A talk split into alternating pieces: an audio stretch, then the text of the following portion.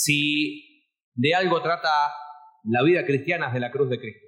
Así que yo te voy a pedir que inclines tu rostro, vamos a orar. Señor, si desde aquí uno puede ver rostros expectantes, también uno puede ver rostros indiferentes, qué increíble que tú ves el corazón. Padre, y este no es un tema cómodo. El enemigo no está tranquilo cuando hablamos de la cruz de Cristo. Lo que para el mundo es una locura, para la eternidad fue gran triunfo. Padre, yo te pido que en esta noche nos hables.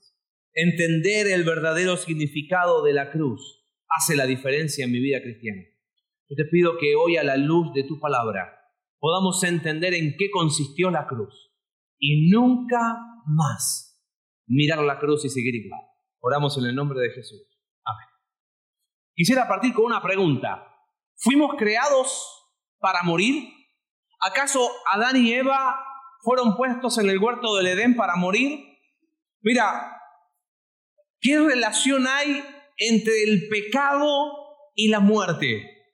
Muchas veces uno se pregunta, bueno, ¿y si Dios sabía que el hombre iba a pecar? ¿Para qué lo creó? ¿No? Esas son preguntas que no tienen ningún sentido. Lo maravilloso de la historia es que aún sabiendo lo que nosotros íbamos a hacer, Él decidió crearnos. Y ahí nos enfrentamos a que al primer concepto que quiero que entiendas, muerte es separación. Muerte es separación. Mira, ¿te acuerdas lo que dice Efesios capítulo 2, versículo 1? Y Él nos dio vida a nosotros cuando estábamos como muertos en nuestros delitos y pecados. Antes de conocer a Cristo, tú y yo estábamos muertos aunque físicamente estábamos vivos. ¿Me capta la idea? Porque la definición básica de muerte, ¿qué es lo que es? Separación. Ahora, veamos algunos textos. Acompáñame en tu Biblia por ahí, por favor, a Génesis capítulo 2, verso 16. Y mandó Jehová Dios al hombre diciendo, de todo árbol del huerto podrás comer. Pero mira el versículo 17 pero del árbol de la ciencia del bien y del mal no comerás, porque del día que él comiereis, ciertamente que morirás. Oye, capítulo 2, verso 17. Más del árbol de la ciencia del bien y del mal no comerás, porque el día que de él comieres, ciertamente... Y aquí yo te quiero hacer una pregunta. El día que Adán y Eva comieron del fruto, ¿murieron? A ver, la Biblia dice que el día que de él comiereis, ciertamente que, ¿murieron o no murieron? No, sí. ¿Cómo es? Entienda la diferencia.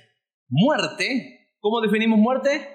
Cuando estábamos sin Cristo, usted estaba vivo físicamente, pero muerto como?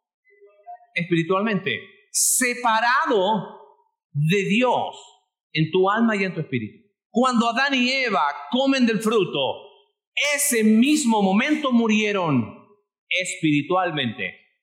Y cientos de años después murieron como físicamente. La muerte es la evidencia de que el hombre ha fracasado, ha pecado, le ha dado la espalda a Dios. Ahora, acompáñame a Romanos capítulo 6, un texto que tú conoces, verso 23. Romanos 6, 23. El versículo dice, porque la paga del pecado es, pero la dádiva de Dios es vida eterna en Cristo Jesús nuestro Señor. Déjame explicarte este concepto de la paga del pecado. ¿Quién de ustedes trabaja? A ver, que levante la mano. O hace el intento de trabajar. ¿Ok? No sé cómo se hace acá en El Salvador, si es una a la semana, cada quincena o a fin de mes, pero después de trabajar, ¿qué nos dan después de trabajar? El salario, ¿no? Ahora, yo te hago una pregunta. Tú cuando trabajas, por ejemplo, una semana, tú tienes que pedirle a tu jefe, oye jefe, por favor te pido, págame. Bueno, puede ser que te toque un jefe malo, pero es tu derecho, ¿o no? Si trabajaste como corresponde cumpliste tus horas de trabajo, lo que tú mereces el derecho que tú tienes es que alguien que te dé tu pago. La palabra paga ahí en Romanos capítulo 6, versículo 23, es la misma palabra para salario. O sea, lo que tú mereces por pecar es morir. Lo que yo merezco es morir. El derecho que yo recibo por haber pecado es la muerte. Y la pregunta para mí es, y es la que te quiero plantear, la paga del pecado es muerte. ¿Qué muerte? ¿Solo física? Espiritual también, ¿no? Porque Adán murió espiritualmente, se separado de Dios desde el punto de vista espiritual, y después murió qué? Físicamente. Entonces, la pregunta es la siguiente. Si la paga del pecado es la muerte física y espiritual, ¿cuál fue la muerte que murió Cristo? Mira, yo aquí me meto con mucho respeto en esto, porque a mí me preocupa a veces ciertas cosas que si no las entiendes, eres una persona que va a la iglesia y viene a dinámicas y a campamentos, pero sigue teniendo un cartel en la frente que dice voy rumbo al infierno. ¿Sabías? Porque no has entendido qué significa la cruz de Cristo. Mira, a veces nosotros hacemos ciertos énfasis. Oh, el Señor Jesús y, los látigos y, y está bien. Pero me parece que hay más que eso. Partamos, dijimos, la paga del pecado, ¿cuántas muertes eran? Muerte física y muerte. Partamos por la muerte física.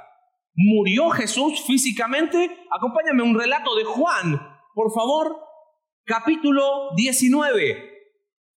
No tengo el tiempo de verlo en detalle, pero Juan 19, 31 dice entonces los judíos, por cuanto era la preparación de la Pascua, a fin de que los cuerpos no quedasen en la cruz en el día de reposo, pues aquel día de reposo era de gran solemnidad, rogaron a Pilato que les quebrasen las piernas y fueran quitados de allí. Déjame explicarte, estudié una carrera del área de salud y te puedo explicar un poquito esto. Los cuerpos podían estar en la cruz días, semanas. ¿Por qué Jesús uno diría, su muerte fue más rápida, porque él dijo, nadie me quita la vida, yo mismo la pongo. Ahora, hay otra razón médica. Jesús sufrió, en, Roma era así, o te daban 40 latigazos menos uno, y cada látigo tenía siete puntas, y en cada punta tenía un plomo encorvado que se pegaba a la piel y rasgaba la piel. No sé si viste la película o imágenes de la película La Pasión de Cristo de Mel Gibson. Dicen los estudiosos bíblicos que la película esa queda corta a lo que realmente fue el castigo físico de Jesús. Entonces, para apurar, fracturan el fémur, este hueso que está acá, porque ahí se produce la sangre. En media hora te mueres. Ahora dime algo. Si hubo un imperio que fue eh, cruel, fue el imperio romano si había especialistas en saber cuando alguien está muerto, era un soldado romano. Ellos mataban gente todos los días, sabían muy bien cuando alguien estaba muerto. Entonces, mira lo que dije, sigue diciendo el relato. Vinieron pues, verso 32, los soldados y quebraron las piernas del primero y asimismo al otro que había sido crucificado con él. Mas cuando llegaron a Jesús, como le vieron ya muerto, no le quebraron las piernas. Pero uno de los soldados le abrió el costado con una lanza y al instante salió sangre y agua. ¿Sabes qué significa eso? Que físicamente el corazón de Jesús se rompió. Literalmente explotó por dentro. Por eso salió sangre y agua. ¿Murió físicamente Jesús? La evidencia es, no, se robaron el cuerpo. Mira, hay cada payasada en eso, National Geographic, History Channel y todos esos canales. Lea la Biblia, que alergia no da, ¿ok? Y cuando uno la lee, se da cuenta que Él murió. Físicamente Jesús entregó su vida por ti y por mí. Pero dijimos que la paga del pecado era más que muerte física. Ahora, ¿murió más que eso Jesús? Vamos a ver algunas cosas. En primer lugar, hay la muerte espiritual. Acompáñame a Lucas 22, por favor. Déjame explicarte este concepto. ¿Jesús pecó? ¿Pecó Jesús o no? Dígalo con firmeza. No. Era imposible que él pecase. Sin embargo, fue tratado como el peor de los pecadores. ¿Pero por qué razón? Dice Isaías capítulo 53 que Jehová cargó en él el pecado de todos nosotros. Jehová, dicho de otra manera, lo trató como si fuese el peor de los pecadores. Segunda de Corintios 5:21 dice que al que no conoció pecado, por nosotros lo hizo pecado, fue tratado como el más vil de los pecadores. En Lucas 22, hoy te lo leí, ¿te acuerdas? Te dije, Lucas era qué? Médico. Y él explica una situación que le pasó al Señor Jesús y lo vamos a leer, por favor. Verso 42 de Lucas 22. Padre, si quieres, pasa de mí, ¿qué cosa? Nunca te preguntaste, ¿y por qué dice una copa? ¿De dónde saca Jesús este concepto de copa? No tengo el tiempo para que lo analicemos. El Antiguo Testamento hablaba de la copa, escucha bien, de la ira de Dios. Si yo te pregunto, a ver, atributos de Dios. Amor. ¿Qué otro más? Misericordia. Gracia. Santidad. Pero ¿quién de nosotros diría ira? No nos gusta, ¿no? Pero es un atributo de Dios. La ira de Dios. Porque el Dios justo no iba a pasar por alto tu pecado y el mío.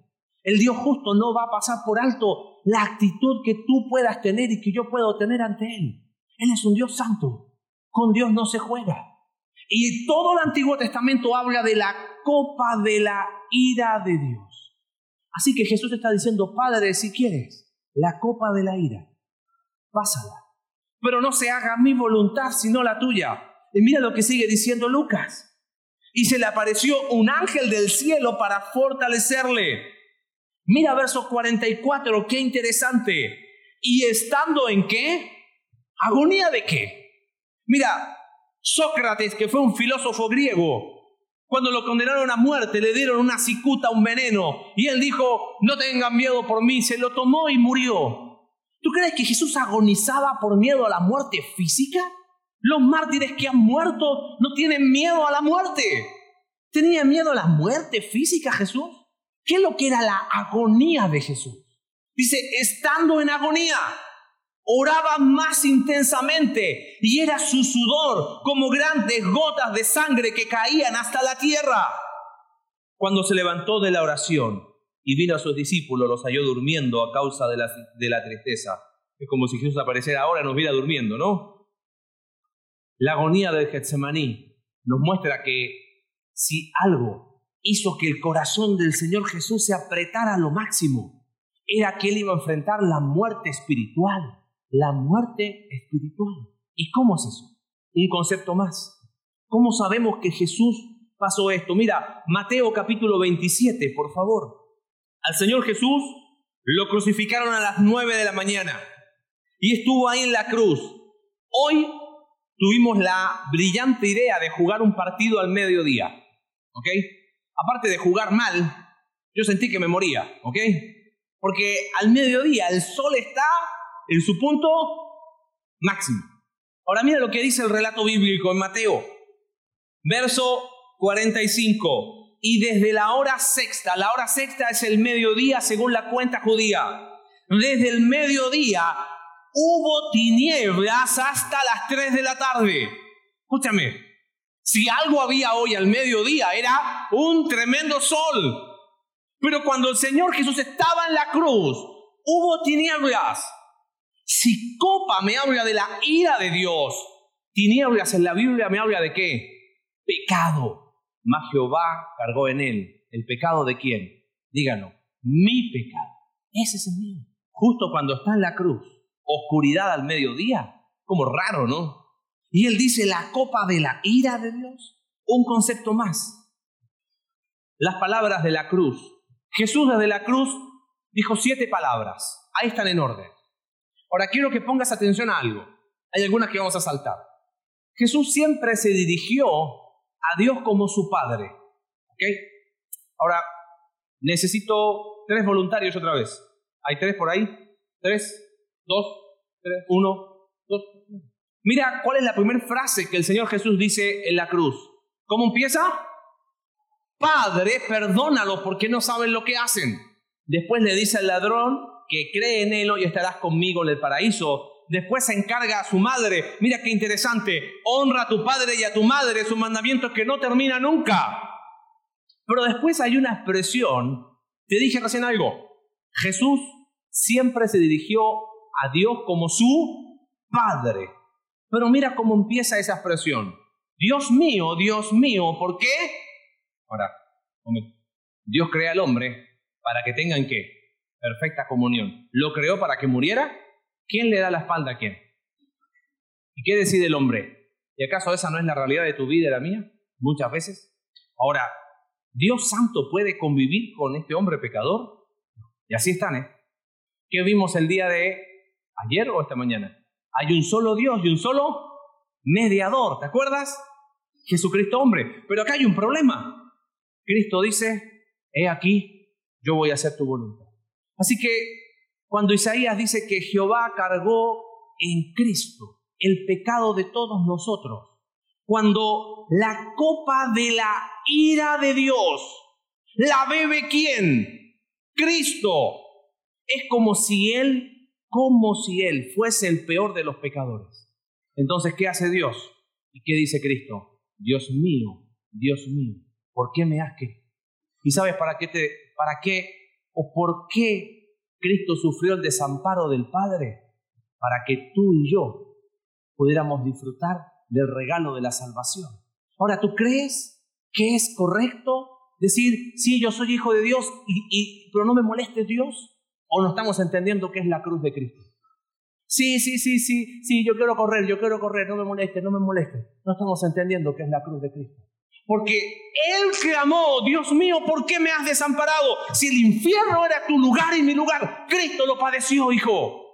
La cruz de Cristo no puede significar nada en mi vida, no puede ser que la mire, ay, qué lindo. No, para que el que cree reciba ese regalo de salvación. Y Cristo no sea un salvavidas, sino sea mi salvador. Ahora, Qué interesante, gracias. Tengo sed. Y después las últimas dos frases. En medio termina la oscuridad, tres horas de oscuridad, cuando el Padre cargó en Cristo el pecado de todos nosotros, después de tres horas de silencio. ¿Sabes qué gritó Cristo? Consumado es. ¿Sabes qué significa consumado es? El precio ha sido pagado. La copa de la ira la he bebido. Ya no hay más pago que hacer. Colosenses capítulo 2 dice que el acta de decretos que nos era contraria, Cristo la quitó del medio, la clavó en la cruz. Ahora mira qué interesante. Empieza como padre, acá dice Dios mío, pero mira cómo terminan las palabras de la cruz. Otra vez que, otra vez la comunión se vuelve a restaurar. ¿Te das cuenta que la cruz es más que recordar una corona de espinas y clavos? La cruz es más que recordar látigos. La cruz es el lugar donde Cristo murió, la muerte en su máxima expresión. ¿Y sabes para qué? Para que tú y yo pudiésemos vivir. Cuando uno mira la cruz, lo único que puede hacer es agachar la cabeza porque ese maldito lugar, porque así dice la escritura, era tuyo y era mío. Hijo, no podemos seguir indiferentes ante Cristo. No podemos seguir indiferentes ante su cruz. A mí me, encanta, y vamos a ver un videito cortito, y después yo quiero terminar con tres versículos de Gálatas, cuando entendemos la profundidad teológica de lo que es la cruz de Cristo. Tú y yo no podemos seguir igual. Ahora, ¿qué sentido tiene hoy la cruz de Cristo para un hijo de Dios? ¿Qué sentido tiene la cruz? Mira, me encanta la Biblia porque es muy directa. En Lucas capítulo 9, versículo 23, Jesús dijo algo muy interesante. Y dijo a todos si alguno quiere. Y sabes que yo creo que las palabras de Jesús tienen eco hoy. Y dice a todos, si alguno quiere, tan solo si uno quisiera, valdría la pena. Si alguno quiere venir en pos de mí, niéguese a sí mismo, tome su cruz cada día y sígame. Sabes que la invitación de Dios no es a vivir una vida, ay, feliz, no, es a tomar una cruz. Pero no esa cruz porque esa cruz de la ira de Dios, Cristo ya la cargó, dice, toma tu cruz. ¿Y qué significa tomar una cruz? Gálatas 2.20 dice, con Cristo estoy juntamente crucificado, ya no vivo. ¿Sabes qué es tomar la cruz? Es morir a mí yo. Mira, a veces se hacen énfasis peligrosos. Bueno, consagraciones que tú le des a Dios. ¿Tú crees que Dios necesita algo de nosotros? La invitación para ser un discípulo de Cristo es una invitación a morir al yo. Yo me pregunto, si Jesús se parara hoy acá y, dijera, y dijo a todos, si alguno quiere, ¿quién le diría, ah, yo quiero morir al yo?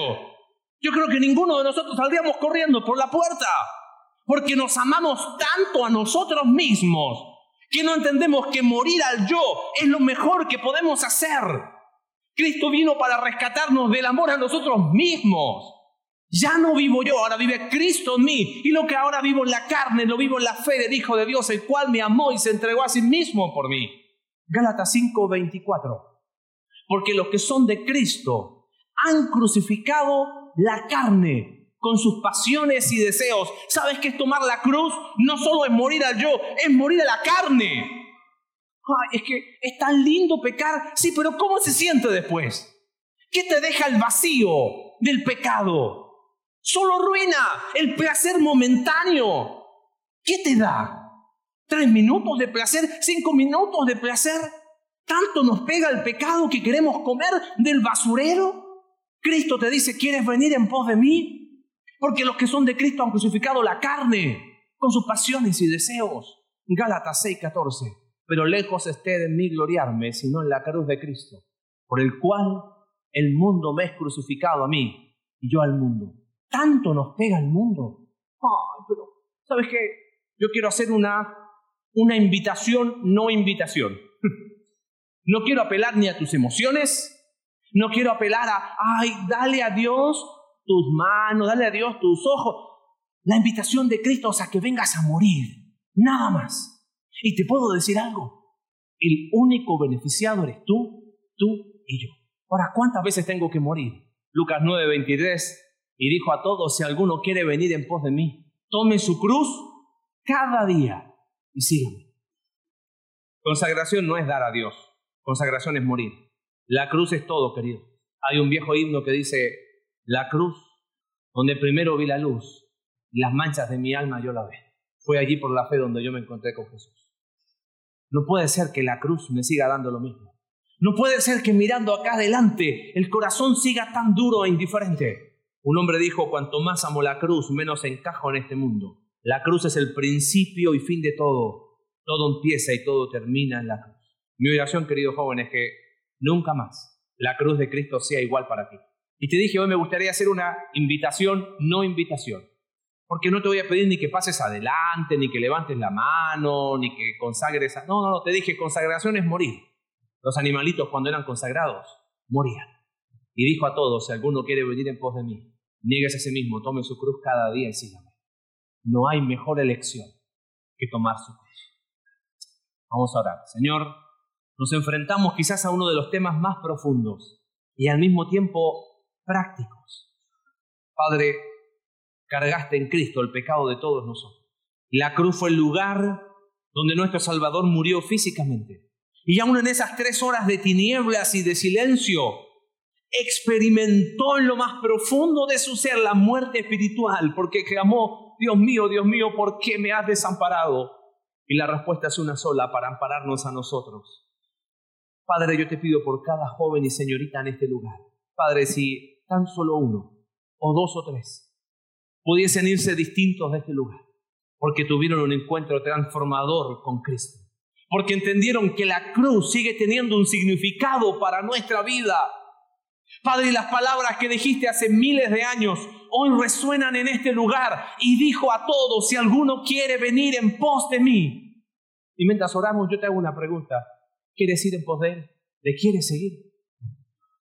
Hijo, no hay decisión más sabia en la vida que seguirle. Nada vale más la pena que decir yo quiero seguirle y crucificar el yo, porque ¿quién, quién nos ha dado la vieja vida? Crucificar la carne porque ¿qué nos ha dado la carne? Y crucificarnos al mundo porque el mundo pasa y sus deseos. Jesús esta noche nos dice y dijo a todos, si alguno quiere, ¿tú quieres? Padre, abrazamos la cruz y te damos gracias, porque desde antes de la fundación del mundo, Cristo bebió la copa de la ira que nos correspondía a nosotros. No podemos seguir dándote la espalda. Padre, quizás hay jóvenes y señoritas acá que están viviendo una vida lejos de ti, y que quizás se sienten como el hijo pródigo diciendo, yo no soy digno, Y la verdad no somos dignos, Señor. Y lo más precioso es que así como el Padre recibió a ese Hijo, hoy sigues esperando a tus hijos. Esta mañana leíamos que nos acercamos confiadamente al trono de la gracia, no para ser juzgados, para hallar misericordia y gracia para el oportuno socorro. Quizás hay jóvenes que están lejos de la cruz, que hoy pueda ser una noche de reencuentro contigo. Padre, mañana queremos terminar con el evento más glorioso, porque aquel que murió resucitó. Y eso es algo que debe transformar nuestras vidas. Te amamos, Señor, porque tú nos amaste primero. En el nombre de nuestro Señor y Salvador Jesucristo.